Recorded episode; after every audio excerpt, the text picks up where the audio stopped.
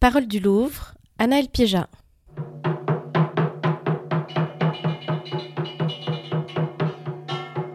Phonomaton au Louvre avec Joséphine Ducas-May. Certains pourraient croire que vous pratiquez la sculpture, souvent sur bois ou en terre, mais vos œuvres sont peut-être autant des peintures en relief, imprégnées de références à l'histoire de l'art aussi bien qu'à la vie quotidienne. Joséphine Ducas, vous êtes née en 1993, vous êtes diplômée de l'école des beaux-arts, où vous avez étudié la sculpture, mais dans l'atelier d'un peintre, Jean-Michel Alberola. Pour vous, la céramique romaine et grecque, ainsi que les anciens ex-voto, sont des sources d'inspiration essentielles. Récemment, vous avez été lauréate des prix de la Fondation Joseph Epstein et du prix d'encouragement de sculpture de l'Académie des Beaux-Arts. Bonjour Joséphine Ducas. Bonjour Annelle. Pour ce parcours, vous avez décidé de faire une visite du Louvre qui correspondrait à votre chronologie personnelle du musée, en examinant des œuvres qui vous ont marqué dans le temps depuis les moments de l'enfance. À quand remontent et à quoi remontent vos liens avec ce lieu? Le début. Je pense que j'ai commencé à exister et, j'ai des œuvres dans l'œil et, euh, et, notamment le département égyptien que j'ai visité euh, toute petite, donc je peux pas mettre d'âge, mais euh, mes parents m'emmenaient euh, dans des journées marathon au Louvre et je devais avoir 5-6 ans. C'est pas des souvenirs de famille, c'est des souvenirs où je suis seule face à des œuvres. C'est un rapport complètement intime, quoi. Donc j'ai presque en revoyant ces œuvres-là l'impression de me revoir petite, comme en discussion avec avec quelqu'un de très très proche qui, serait un parent éloigné que je viens visiter de temps en temps euh, au Louvre. Aujourd'hui, quelle fréquentation vous avez de ce lieu? Alors déjà, j'ai appris à fréquenter ce lieu grâce aux peintres. Les peintres, en fait, aux Beaux-Arts, euh, avaient ce rapport au Louvre où ils allaient voir une œuvre spécifiquement pour se nourrir et puis repartaient à l'atelier. Je disais, mais c'est une façon géniale d'aller au Louvre. Et donc, quand j'ai eu euh, accès plus facilement au Louvre, j'avais cette pratique-là d'aller, euh, comme les peintres, aller voir une œuvre et repartir avec un petit bagage parce que euh, on avait une façon beaucoup plus concentrée de voir les choses plutôt que de se perdre en se disant mais il y a ça, il y a ça, il y a ça. Donc aujourd'hui, bah, je suis plus parisienne. Mais je, vais, je vais revoir des amis en allant au Louvre, donc c'est, des... c'est toujours un moment que je prépare et que j'apprécie.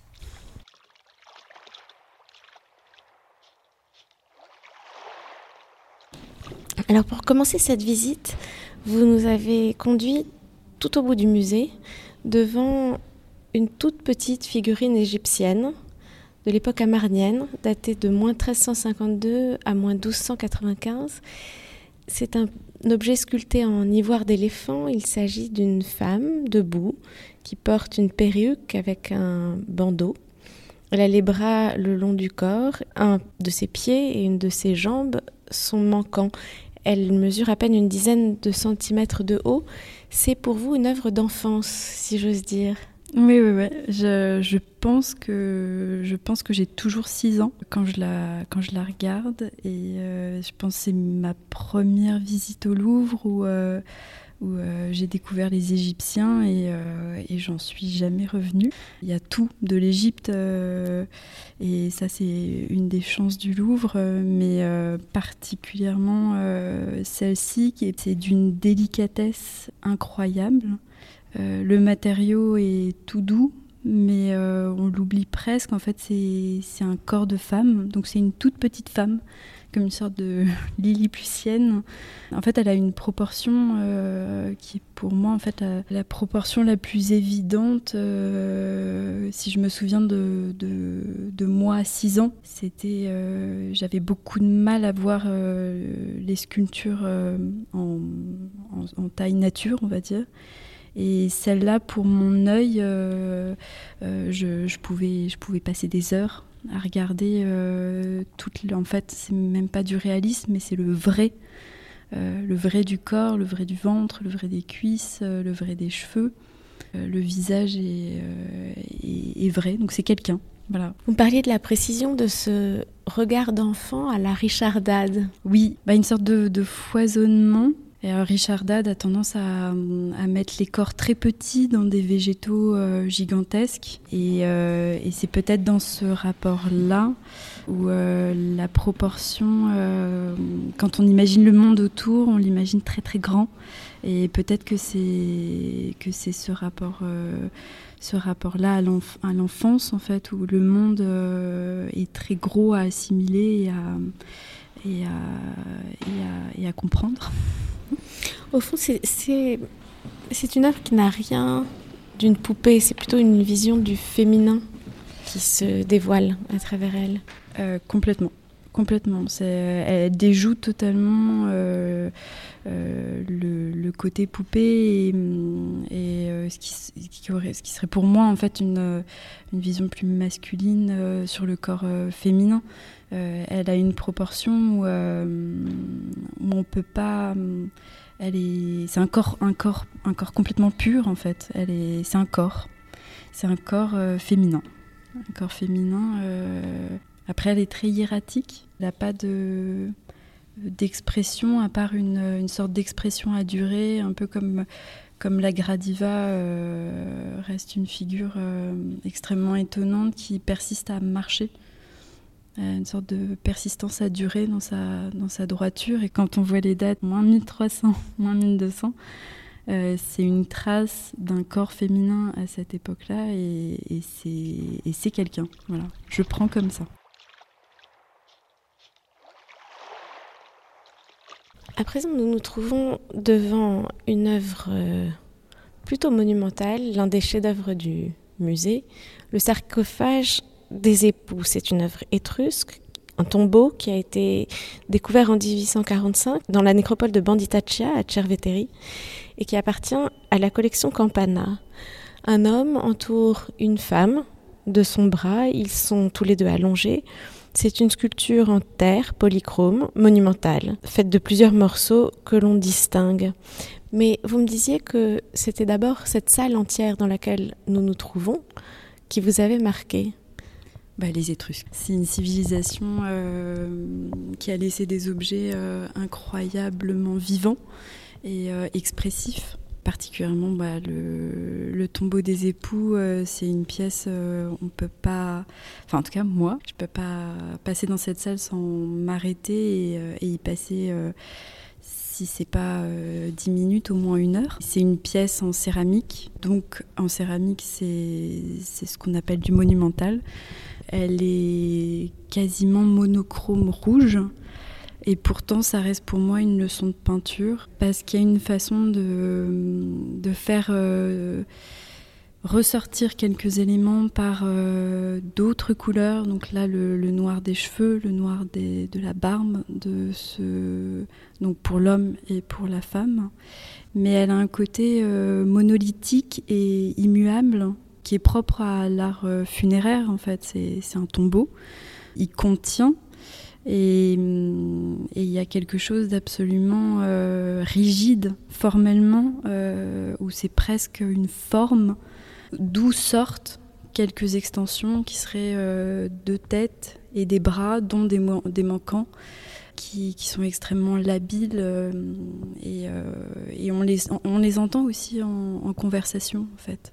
Et le vivant vient presque euh, par-dessus la forme, comme une sorte de, sourire qui leur serait commun. Euh, dont ils partagent, euh, ils partagent quelque chose à travers les mains. Et en fait, on imagine tout un monde autour. Ils sont sont pas seuls. Et c'est, je trouve, une contradiction absolument truculente et, et, presque grotesque à, à, la mort, qui est une vision extrêmement vivante des choses, quoi. Ils sont aussi sous un ciel extraordinaire qui est celui de Sai Twombly, que l'on peut aujourd'hui revoir d'une manière euh, particulièrement magnifique. C'est vrai, c'est vrai. Je pense que c'est plutôt un rapport à la terre euh, qui, euh, qui, toute petite, m'a absolument subjuguée. C'est à peu près à, partir de là que je savais ce que je voulais faire des prochaines années et, euh, euh, en me disant il, faudra, que, faudra que je regarde ça avec précision pour savoir, euh, comment faire par la suite dans la délicatesse des petites chaussures, des pieds, des mains. Et il y a aussi ce côté les oreilles percées, donc on imagine qu'il y avait encore plus les mains qui sont percées aussi pour saisir des objets. donc c'est le, le tombé du drapé est absolument extraordinaire. Et c'est vrai que entre la sculpture et la peinture, c'est c'est une pièce qui a une place toute particulière. Elle est aussi forte euh, formellement que, euh, euh, que picturalement. Et vous me disiez pour finir que vous vous, étiez rendu compte que vous utilisiez pour dessiner un crayon rouge, ocre. Alors il n'y en a pas qu'un seul mais il y a une variation d'ocre et de rouge et c'est en revenant pour préparer euh, que euh, je me suis aperçue en la dessinant que, euh, que j'utilisais des crayons couleur terre pour dessiner et c'est vrai que c'est systématique depuis quelques années et je me suis dit que peut-être c'était une manière de tirer, de tirer les sujets ou mon observation déjà vers la terre, déjà vers la céramique. Le Christ en croix, adoré par deux donateurs, c'est un tableau du Gréco qui date de 1590, un très haut tableau qui a fait partie de la collection de Louis-Philippe, de l'éphémère musée espagnol de Louis-Philippe, et dans laquelle on parlait de volume à l'instant. À propos de Rousseau, le volume est extrêmement important. Là encore, c'est en sculptrice que vous regardez cette œuvre. Oui, pour moi, Gréco, c'est aussi un peintre sculpteur. Alors, il a fait de la sculpture aussi. Mais c'est un sculpteur comme Cézanne euh, sculpte sa peinture. C'est-à-dire que la, couleur, euh, bâtit la toile. C'est une, peinture où la lumière est, révélée en fait. Chaque, euh, chaque couleur appuie un volume euh, et, révèle un volume et en même temps est complètement euh, surréaliste, mais, euh, mais un peu comme, comme Apollinaire parlait de surréalisme, c'est-à-dire que c'est du réalisme au carré. Il y a, il y a un côté microscopique et macroscopique où en fait l'échelle disparaît totalement. Au niveau de la composition, c'est quasiment une abstraction de ciel. avec une énorme croix qu'on prend quasiment dans toute sa hauteur. Euh, et qui fait la composition et une sorte de petits euh, torses qui sortent du bas de la toile, qui sont ces donateurs qui sont en pleine discussion euh, théologique et qui concordent, enfin qui on les sent en discussion, et comme si le sujet apparaissait au milieu de leur discussion. En fait, on, se perd dans, dans ce ciel comme si c'était. en fait, on n'arrive pas tellement à lire ce qui se passe. Je, te parlais du, canard lapin, c'est on a l'impression que euh, le, Christ serait une sorte de, veine de marbre euh, dans, un, dans un marbre noir euh, assez uniforme. Et en fait, les deux donateurs sont là pour retourner le. pour en fait asseoir la toile et voir la chose sous une autre proportion. Donc on sort de sorte d'analyse euh, microscopique, euh, ou en tout cas euh, au microscope du marbre, pour, pour saisir un sujet qui, qui, qui en fait, qui en fait presque pas abordé picturalement. Je ne sais pas comment. C'est aussi une œuvre qui est presque monochromatique au sens où la lumière tombe sur un objet, tombe sur un volume. Oui, c'est ça qui c'est ça qui, chez Gréco, pour moi, fait que c'est un, peu une. Euh, il rentre dans la lignée des peintres sculpteurs, c'est-à-dire que euh, bah, y a Cézanne, il y a Picasso, euh, il y, a, tous ceux qui se joindront à, cette succession-là, mais c'est-à-dire qu'un peu comme chez Rousseau, ça part d'un fond. Et, la lumière vient accrocher les volumes comme la cuisse, comme les drapés, comme les muscles. Euh, et il y a une sorte d'échappée euh, fantaisiste qui, qui est tout à fait euh, en contrepoint de ce réalisme-là volumétrique où tout est saillant.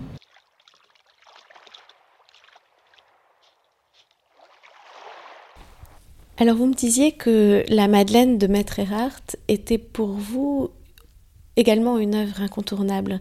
C'est une sculpture très étrange, à taille humaine, en bois de tilleul polychrome. Elle est nue avec une très longue chevelure qui semble presque l'habiller. Mais avant ça, vous me disiez aussi que c'était toute cette salle qui vous intéressait, cette salle qui compte d'autres euh, objets très étranges comme ce Christ sur son âne monumental ou bien les chanoines dont le titre euh, est particulièrement remarquable. Deux papes, un cardinal, un évêque et deux prêtres en prière. Bah étrange, je sais pas, euh, mais en tout cas moi qui m'ai euh, qui m'a absolument absorbée par en fait ça, ça, conjugue tout ce que j'aime, c'est-à-dire un travail du volume et, et, un travail de la peinture conjointement. Alors c'est toujours euh, des choses qui maintenant nous échappent, savoir si le peintre était euh, le même, de la même main euh, que, que, Enfin, si peinture et sculpture étaient, étaient de la même main. mais mais c'est à la fois une leçon, pas d'économie de moyens, je crois que c'est pas juste, mais de concentration. C'est-à-dire que on arrive à concentrer le sujet dans, un rapport complètement formel c'est-à-dire un tronc pour la Madeleine, euh, un panneau de bois, euh, et, c'est, euh, on va dire, dans les exercices de style, quelque chose d'absolument remarquable. et donc cette salle, oui, c'est, c'est des leçons, enfin j'y ai passé beaucoup de temps. Et, pour revenir à cette Madeleine, il y a une précision de détail dans, sa chevelure qui est tout à fait saisissante. On a l'impression que on voit presque chacun de ses cheveux. Oui, c'est cheveux par cheveux et, euh, ce qui est très, enfin, qui fait que elle est parfaite, c'est euh, cette concentration. Euh, c'est d'ailleurs très rare d'avoir une, vraie sculpture. Il n'a pas même pas fait l'économie de ne pas sculpter le dos. Euh, le dos dans une sculpture, c'est toujours euh, très compliqué. Et en fait, la, partie la plus animée euh, de la sculpture, c'est le dos, justement par cette sorte de rivière de cheveux qui, qui évoque presque un cours d'eau et, et oui, et, du coup une, sorte de rocher. Enfin, elle a, quelque chose d'extrêmement minéral où euh, presque elle est naturelle. Elle est, et donc la, peau en contraste euh, qui a été peinte euh, de, ce, blanc ivoire fait qu'on on passe sur le corps pour s'arrêter sur les cheveux. comme si l'eau passait sur un rocher et, avait un, un courant quoi.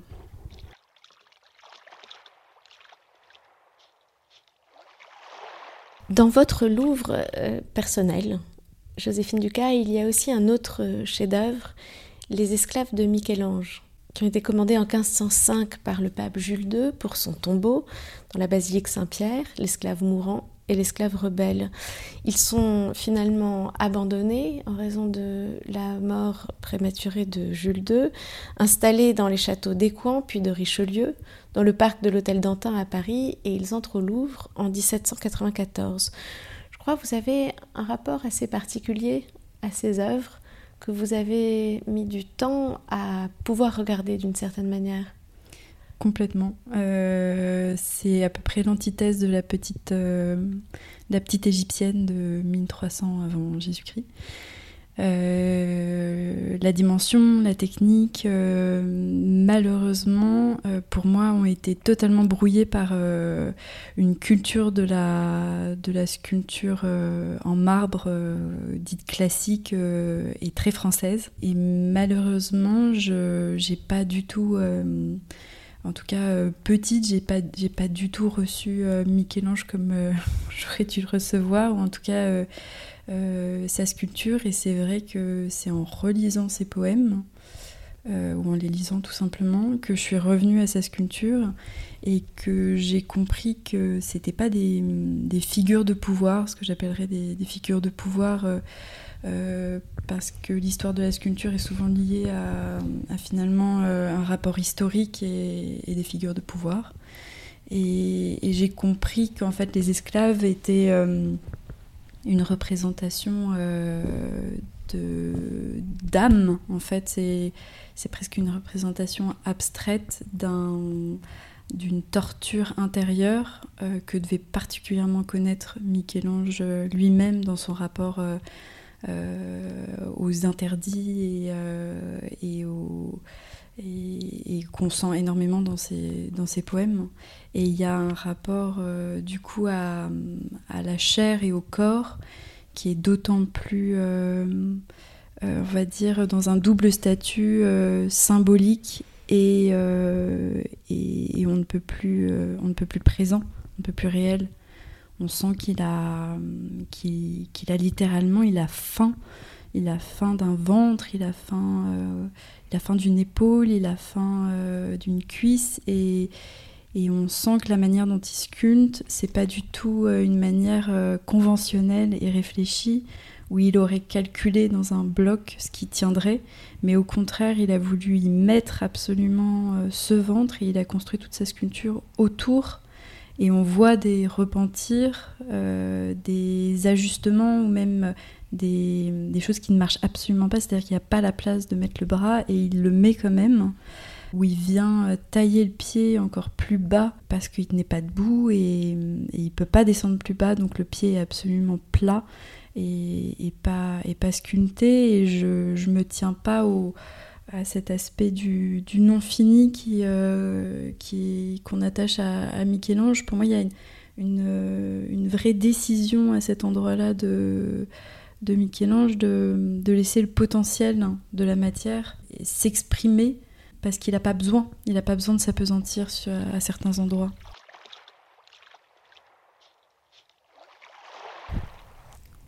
Et pour finir cette euh, visite au Louvre, dans laquelle vous avez choisi de nous conduire devant une famille de peintres sculpteurs, nous nous trouvons maintenant devant une petite cloche cycladique datée de moins 700 avant Jésus-Christ, un autre objet antique, sonore celui-là, qui est un objet funéraire trouvé dans un tombeau pour enfants.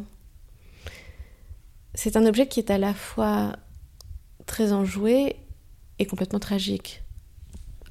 Comme la plupart des objets euh, funéraires. Et comme vous dites, une euh, famille de peintres-sculpteurs ou de sculpteurs-peintres, euh, cette, petite cloche, elle, elle concentre pour moi toute la virtuosité du volume et la virtuosité de la peinture, et en même temps dans toute sa c'est un terme très compliqué, mais sa primitivité, c'est-à-dire qu'il y a, il y a, y a un, rapport essentiel euh, au volume, c'est-à-dire que c'est un corps, euh, un corps robe, une robe un peu encombrante qui, qui, qui, est évasée et qui permet en fait tout simplement d'avoir un espace sonore où deux petites jambes frêles sortent de la robe pour, pour faire teinter la céramique.